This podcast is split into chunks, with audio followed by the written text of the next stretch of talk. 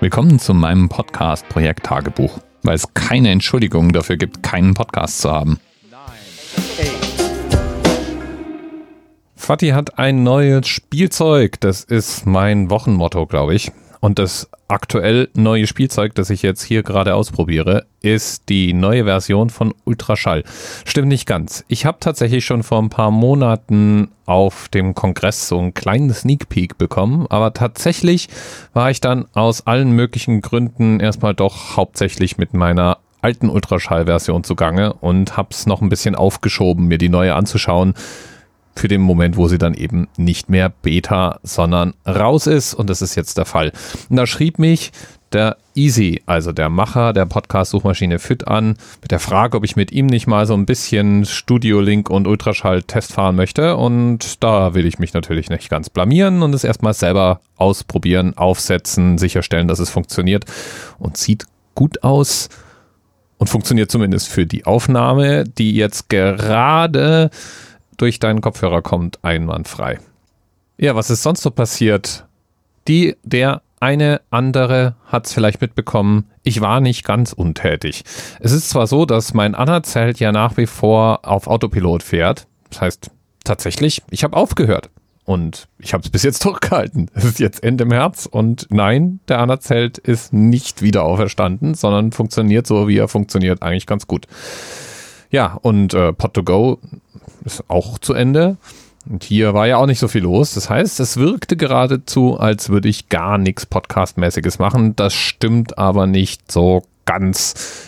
Ich war tatsächlich für meine Firma, für meinen Arbeitgeber zugange. Und zwar gab es da ein Team, die ein Podcast-Projekt aufbauen wollten und zunächst meinen Rat erfragt haben und mich dann gebeten haben, einer der Hosts zu sein. Inhaltlich war das Ganze spannend. Es ging darum, Leute aus der Industrie, also sprich Leute, die sich mit dem App-Business beschäftigen, zu interviewen. Und da hatten wir jemanden dabei, der Startups finanziert. Wir hatten jemanden dabei, der bei Synga Unternehmen einkauft. Wir hatten Macher von ganz, ganz großartigen Spieletiteln zu Gast. War also inhaltlich ganz cool.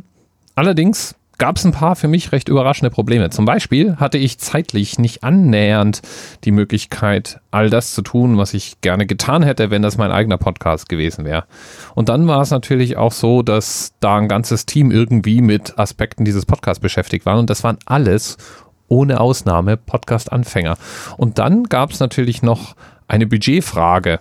Und da ist ja zwischen Wohnzimmerproduktion bis Gimlet Media ein schier endloser Raum. Und naja, wir waren näher an Wohnzimmerproduktion als an Gimlet Media.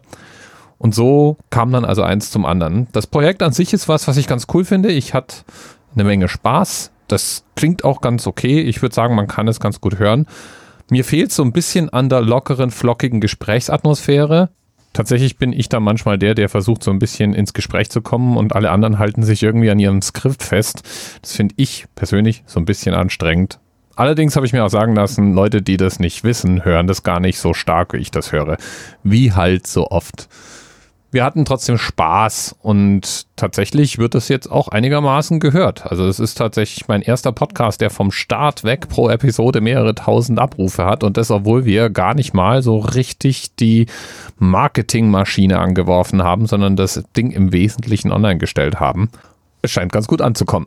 Das ist also der erste professionell produzierte Podcast meiner Podcast-Geschichte. Mal gucken, ob es da eine Season 2 geben wird oder ob ich sowas jetzt auch an anderer Stelle machen werde. Dank Corona haben mich jetzt tatsächlich mehrere andere Teams und auch mein eigenes Team gefragt, ob ich nicht einfach mal sowas wie Workshops oder Schulungen machen möchte. Es gibt ja eine Menge Leute, die sich gerade mit dem Erzeugen von Online-Inhalten beschäftigen. Da kann ich ja vielleicht was beitragen.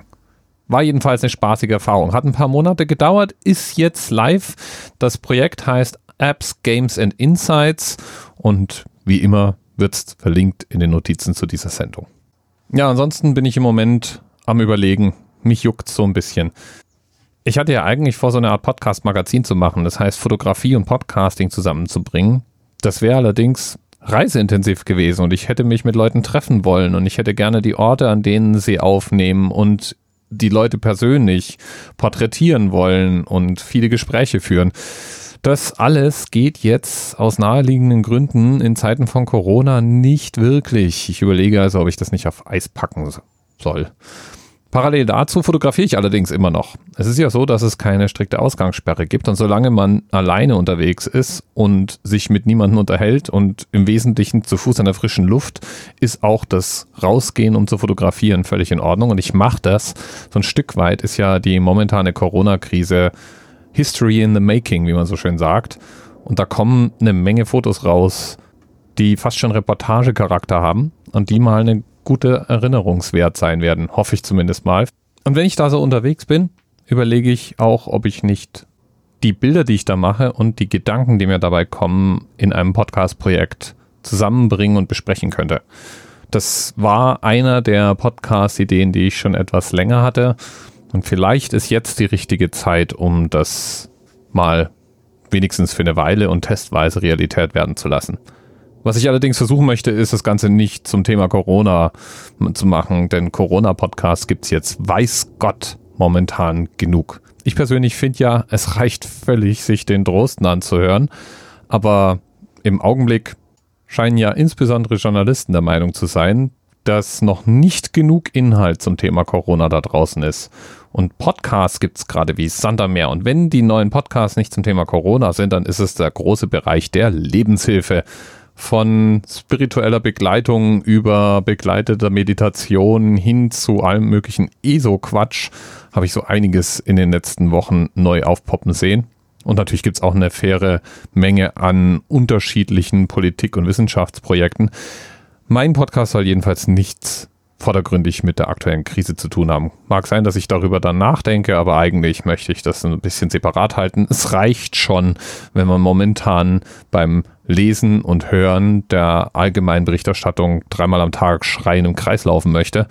Das muss ich nicht auch noch irgendwo beitragen zu, finde ich. Ja, und dann last not least noch zwei kleine Beobachtungen, die ich teilen möchte. Und zwar ist es einmal so, dass Podcast ja im Augenblick angeblich seine große Zeit erleben müsste. Schließlich sind wir alle daheim und alle haben mir nichts anderes zu tun, als uns irgendwelche Inhalte aus dem Netz zu ziehen und reinzupfeifen. Netflix, YouTube, Podcasting, so der allgemeine Tenor wären die großen Gewinner davon. Und das ist übrigens vollkommener Quatsch.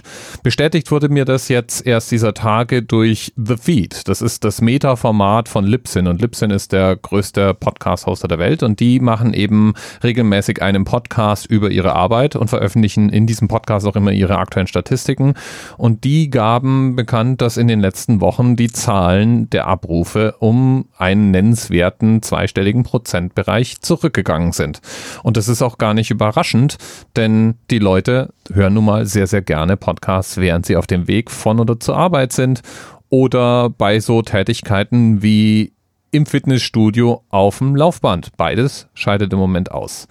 Das Ganze wird dann aber ausgeglichen mit einer vollständigen neuen Lebenssituation, in der erstens mal die Partnerin, der Partner jederzeit auf einen zukommen kann oder die Kinder und vor allem, wenn wir schon von Kindern sprechen, unter Umständen statt Freizeit, in der man Podcasts hören kann, alle aufeinander sitzen und auch alle voneinander abhängig sind beziehungsweise miteinander in Interaktion treten. Das heißt, es gibt viel, viel weniger Zeit, um irgendwelche Audioinhalte in Ruhe zu konsumieren.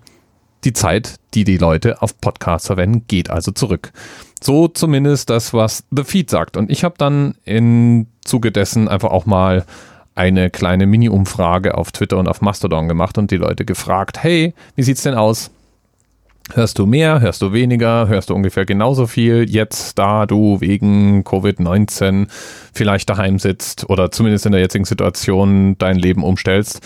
Und da stellt sich raus, die allermeisten Leute haben ihren Konsum verändert und der Großteil der Leute hören weniger.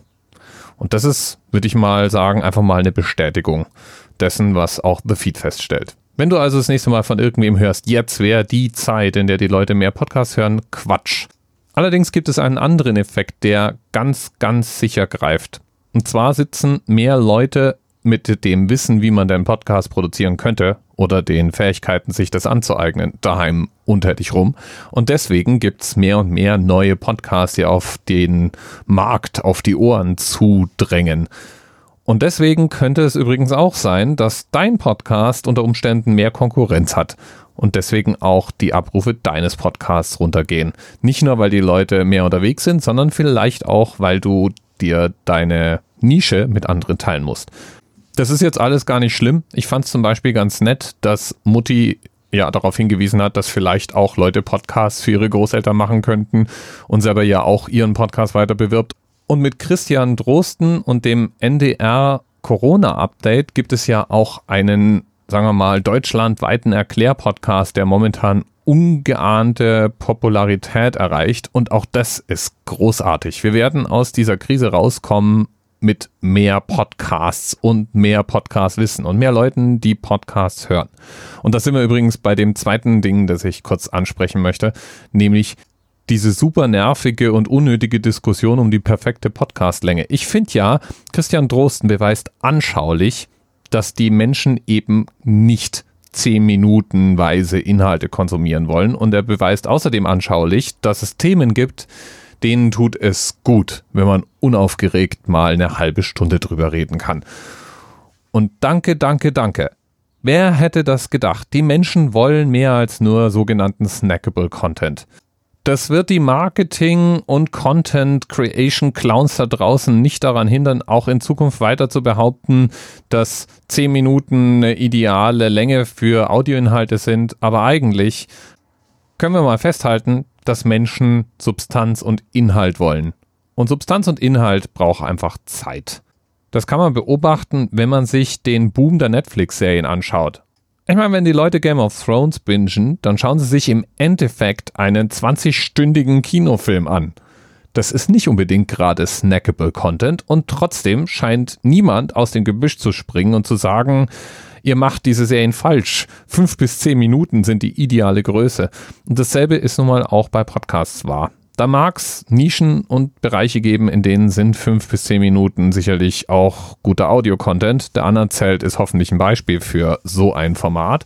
Aber daraus kann man keine Regel ableiten und ich bin heil, heil, heil froh, dass jemand wie Christian Drosten den Corona-Update-Podcast macht und nicht einer dieser Schreihälse, die man sonst momentan im Ausland findet, die meistens vor entweder Marketing oder journalistischem Hintergrund oder als Politiker vors Mikro treten, auch bei uns den Wissensstand der Öffentlichkeit dominieren.